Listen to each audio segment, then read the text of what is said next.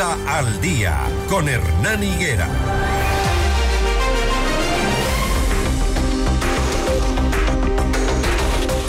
Recibo en los estudios de FM Mundo a Verónica Zarauz, esposa de Fernando Villavicencio. Vamos a hablar de lo que fue esta audiencia preparatoria o evaluatoria de juicio Em, dirigida por la fiscal Ana Hidalgo, que expuso la acusación en contra de seis personas por el asesinato de Fernando Villavicencio. La funcionaria ayer relató detalles de la planificación y ejecución del crimen.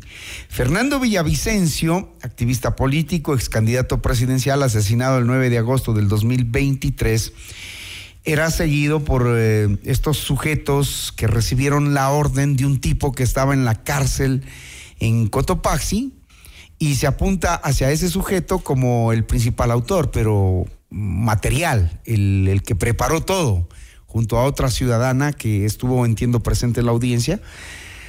Pero nos quedamos con la sensación de ¿y quiénes fueron los intelectuales? Entiendo que a ustedes, Verónica, les está pasando lo mismo. La ciudadanía quiere saber quién lo mandó a matar.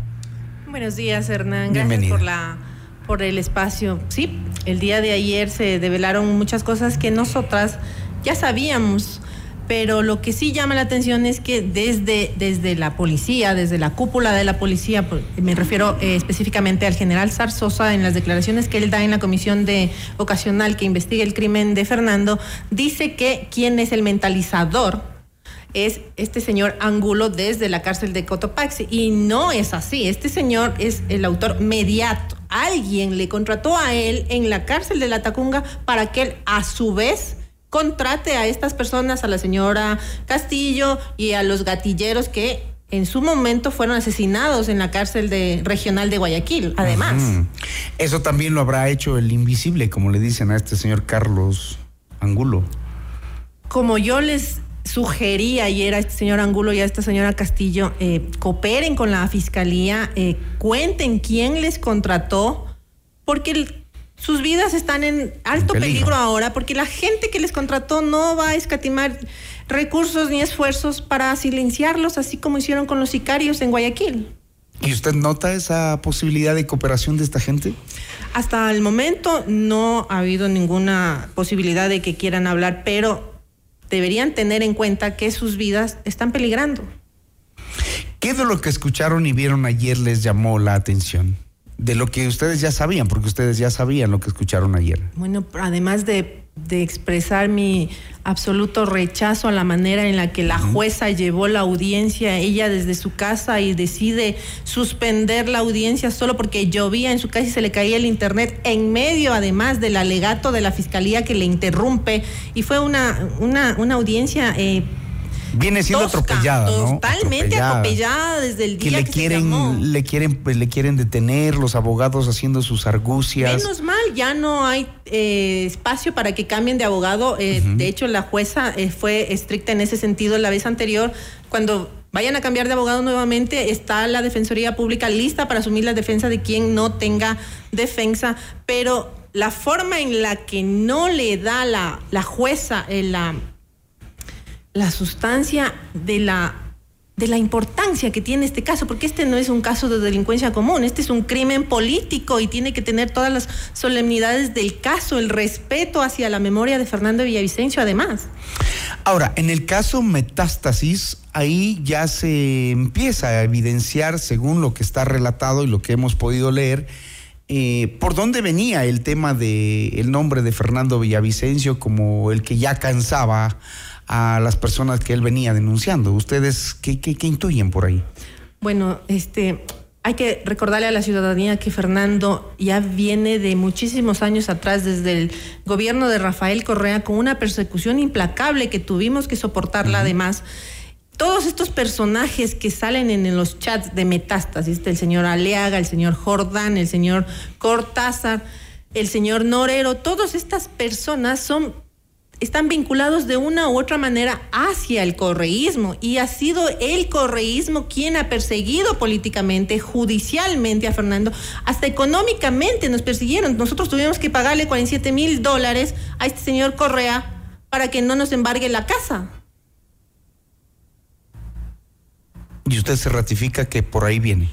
Por supuesto, este, como digo, este es un crimen político, con intereses políticos. Fernando tenía muchas expectativas de llegar a la presidencia de la República y a esta gente no le convenía que Fernando Villavicencio siendo el presidente de la República, les persiga por lo que se llevaron los recursos de los ecuatorianos, que tomaran el control de los puertos los militares y además iba a depurar las Fuerzas Armadas y la policía, que están contaminados, los ciertos elementos de las entidades están contaminados, no podemos negar eso, que es un hecho cierto. Y eso después de la muerte de Fernando seguramente no ha cambiado.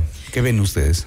Bueno, vimos que el presidente Novoa tomó una determinación valiente cuando sacó a las Fuerzas Armadas y las dejó a cargo de las cárceles. Pero bueno, habrá que ver hasta cuándo dura esta medida, ¿no? Pero del resto no hay corrupción, no pasa nada en este país desde que Fernando fue asesinado, no hay alguien que salga a decir, sabemos que se siguen robando los recursos, paren de robar los recursos. No hay nadie, no pasó nada después del asesinato en este país. ¿Qué conocen de Carlos Edwin A., identificado como el alias invisible? Invisible Uno. ¿Qué conoce la familia de este sujeto? Bueno, este señor es un, un delincuente que estuvo, ha estado varias veces en la cárcel por microtráfico.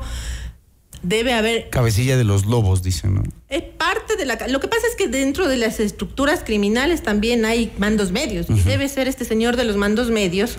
Alguien le dio la orden a él para que ejecutara el trabajo que le coordine a esta señora Laura Castillo para que ella provea de la logística a los sicarios también.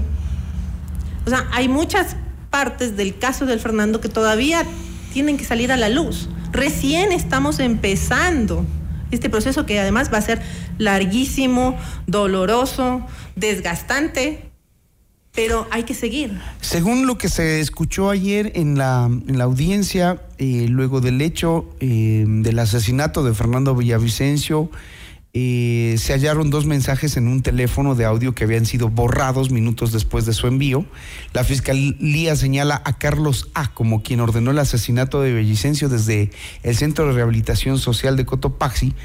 Pero ¿cómo la fiscalía asocia el número extranjero con un alias invisible? La clave es que el video de Carlos A, enviado la mañana del 9 de agosto del 2023 a un ciudadano de nombre David C., se observa en ese video una habitación con una cama, un hombre con un metal en su mano y otro hombre acostado. Eso llevó a pericia y se determinó que fue la cárcel, ¿no? Bueno, el, teléfono, este, el misterio del número extranjero, o sea, no hay por dónde perderse. Ahora cualquier persona viaja al extranjero, compra un chip de teléfono. Cualquiera pudo haberle hecho llegar este chip de teléfono que además solo funciona con WhatsApp a través del Internet. O sea, no es que desde Estados Unidos se mandó el mensaje ni la llamada. Esto es lo que hace muchísima gente para que no sean descubiertos cuando están haciendo alguna rafacía, en este caso organizando un crimen. Pero sí, la, la policía vinculó porque el IP sale desde la cárcel de Cotopaxi y ahí comenzaron a hacer todas las pericias que llevan al teléfono de este señor Castillo que fue asesinado también esa noche, la misma noche que murió Fernando. Carlos A. David y Laura C. tienen mucho que decir todavía. Eh, más que el, Castillo y Angulo tienen muchísimas cosas que contarle a la Fiscalía, al menos si quieren continuar con vida, porque sabemos cómo se mueven estas estructuras criminales y sabemos que en todos los casos emblemáticos de este país, por tomar un ejemplo, el caso Gabela, todos los delincuentes que participaron en el asesinato del, general terminaron siendo asesinados en circunstancias extrañas, además dentro de las cárceles, y nunca le llamó la atención a ninguna persona. ¿A ustedes les preocupa eso? Porque si eso llegara a pasar, termina el caso. No termina el caso porque las investigaciones continúan. Todavía tenemos una investigación reservada para dar con los autores intelectuales, esto a partir del testimonio anticipado del testigo protegido. O sea, no es que si asesinan o no a los delincuentes eh, que están ahora siendo procesados, el caso termina ahí. No, no, no. Pero sí deberían pensar precautelar su vida cooperando con la fiscalía. ¿Y el testigo protegido? Bueno, él es una pieza fundamental. Su testimonio ha sido una pieza fundamental para la nueva investigación que se está llevando a cabo. ¿Solo el testimonio o él tiene evidencia? El testimonio de él corrobora con el testimonio que dieron los sicarios antes de ser asesinados. Entonces, esta parte es muy importante y sirve muchísimo para la nueva investigación. Ya no es un testimonio, ya son varios testimonios. ¿Qué aspiran y esperan? Porque seguramente van a tener que buscar, digamos, la contraparte, eh, formas de eh, alargar este proceso, como ya lo vimos en esta etapa. Bueno, eh, asimismo son, asimismo es la ley, asimismo les permite la Constitución, ¿no? Alargar los plazos, pero lo que nosotros esperamos es que la justicia para saber quiénes estuvieron detrás del complot que se organizó para asesinar a Fernando también esperamos que estas personas que participaron en el complot nunca más estén en una papeleta electoral de este país. No nos van a devolver la vida del Fernando, no vamos a volverlo a ver nunca más, pero nos queda su recuerdo, nos queda lo que él, hizo por este país, porque Fernando cambió este país a través de su trabajo periodístico y ahora les corresponde a los colegas de Fernando periodistas seguir con este trabajo periodístico, pero en, el, en el, área judicial corresponde Sancionar. sancionar sancionar judicialmente a los asesinos y políticamente también, porque sigo insistiendo, este es un crimen político y hay que tratarlo desde la política. Políticos estuvieron involucrados en el asesinato de Fernando, porque fue asesinado un candidato a la presidencia de la República en medio de unas elecciones. ¿Qué se espera para hoy? Hoy se reanuda la audiencia a las 10. Bueno, ahora... ¿Qué espera la familia? Esperamos que podamos llegar al juicio, porque recién empieza el proceso. Lo que pasó ayer nada más era una etapa para la formulación de los cargos y la extinción de, los cargos contra los que fueron asesinados. Así que este recién es, un proceso que estamos empezando. Y esperamos que la, justicia esté siempre del lado de, de las víctimas y del lado de Fernando como esposa yo espero la sanción más fuerte siempre para, para los que quedaron vivos y sobre todo que no estamos de acuerdo con el criterio de la Fiscalía de a unos llamarlos coautores y a otros cómplices. Todos participaron de alguna manera en el proceso. Unos sirvieron de, campanita, que pues, como se dice ahora, eh, todos tenían un grado de participación y todos estuvieron siempre en las reuniones para organizar el asesinato de Fernando. Todos son coautores del asesinato material de Fernando Villavicencio. ¿Algo le faltó decir a Fernando antes del evento este del 9 de agosto? ¿Conoce usted o él lo dijo todo? El Fer ya dio todo por este país. A él es la única persona que yo conozco que le haya dolido en realidad la corrupción de este país. O sea, él, él, él, desde el periodismo solito, eh, perseguido, exiliado, siempre fue sacando a la luz los casos de corrupción. Jamás se quedó con información, siempre compartió la información. Entonces, él creo, él ya lo dijo todo. Tal vez diría, estoy cansado ya de ver todo el esfuerzo que, que, de alguna forma, claro, él se frustraba mucho porque todo lo que hizo, por ejemplo, en el caso Petroecuador, cuando se develó que la reconstrucción era una cosa absurda, más de 2.200 millones de dólares ahí en contratos de corrupción y ahora comenzaron a salir en prelibertad todos y justamente uno de los que salieron en prelibertad, este señor Alex Bravo, ahora otra vez está con, contratando con la con Petroecuador. Y no pasa nada. Aquí en este país parece que no pasa nada. Los sentenciados que tienen prelibertad gozan de todos los beneficios como si no hubieran hecho nada. Nunca devolvieron un centavo al país.